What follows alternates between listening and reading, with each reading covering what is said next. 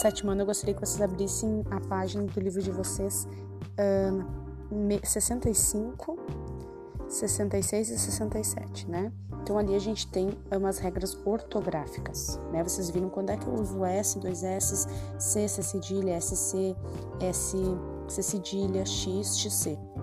Lembrando, né, que quando a gente tem duas, uh, duas letras que formam um único som, nós temos um dígrafo. Então ali em SS, SC, SC cedilha, XC, nós temos dígrafos, né? E quando é que eu utilizo, então, uh, quando é que eu sei se o som é praticamente o mesmo, quando é que eu utilizo uh, SS, SC, tem as regras. Eu sempre digo que a melhor forma da gente escrever bem não é decorando regras, é lendo. Quando a gente lê várias, a gente sempre está em contato com a leitura, as palavras acabam uh, fixando, né? E a gente sabe escrever. Né? Por isso, por exemplo, uma palavra simples de escrever árvore, mas eu sei né? Que ela é acentuada, não porque ela é uma proparoxítona e todas são acentuadas, eu sei porque eu já vi várias vezes escrevendo árvore e eu sei que tem um acento na, no ar. E assim para as demais ortografias também. É muito mais fácil a gente estar sempre em contato com a leitura do que ficar decorando todas as regras, né? Mas aqui a gente, né, na página 66 de vocês, traz algumas regras, né? Quando é, por exemplo, quando é que eu utilizo um S somente, né? uh, mesmo ele tendo esse som né, de, de, de, dois S's. Quando é que eu utilizo só um som?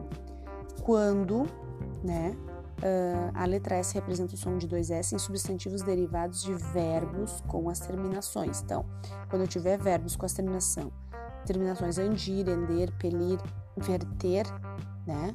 Eu vou ter então palavras que, que estão com S só. E a gente tem, por exemplo, quando acaba em expandir, que é um verbo. Aí o substantivo expansão vai ser com S. Quando eu tenho o verbo estender, que acabou com ender, eu tenho o substantivo com S só, que nem extensão, que deriva dele, né? Expelir, né? Que é um verbo que acaba com pelir. Expulsão, substantivo com S só. Converter, né? Que é um verbo.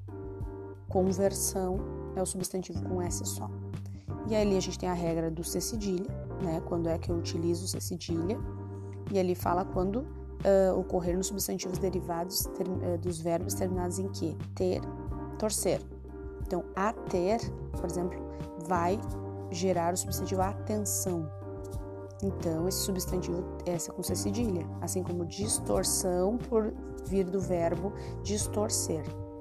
E quando que eu utilizo o dígrafo S cedilha, né? Ele aparece, ele falou, nas flexões de verbos, quando verbos flexionam pessoas, números.